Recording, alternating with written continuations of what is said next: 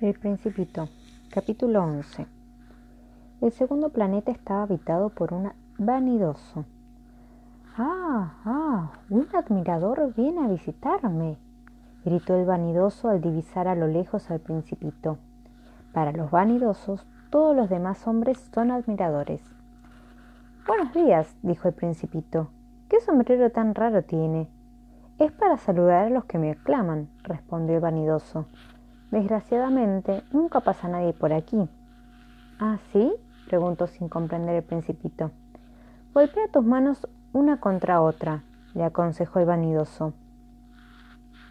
El principito aplaudió y el vanidoso le saludó modestamente levantando el sombrero.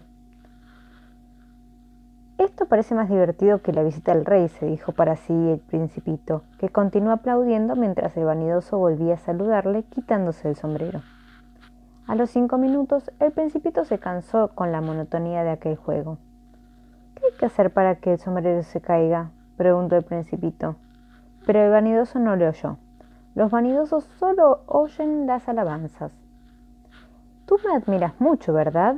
preguntó el vanidoso al principito. ¿Qué significa admirar? Admirar significa reconocer que yo soy el hombre más bello, el mejor vestido, el más rico y el más inteligente del planeta. Si tú estás solo en tu planeta, hazme ese favor, admírame de todas maneras. Bueno, te admiro, dijo el principito encogiéndose de hombros, pero ¿para qué te sirve? y el principito se marchó. Decididamente las personas mayores son muy extrañas, se decía para sí el principito durante su viaje. Capítulo 12. El tercer planeta estaba habitado por un bebedor. Fue una visita muy corta, pues hundió al, principito en una gran melancolía. ¿Qué haces ahí? preguntó el bebedor que estaba sentado en silencio ante un sinnúmero de botellas vacías y otras tantas botellas llenas. Bebo, respondió el bebedor con tono lúgubre. ¿Por qué bebes? volvió a preguntar el principito para olvidar. ¿Para olvidar qué? inquirió el principito ya compadecido. Para olvidar que siento vergüenza, confesó el bebedor bajando la cabeza.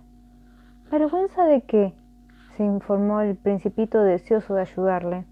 Vergüenza de beber, concluyó el bebedor que se encerró nueva y definitivamente en el silencio.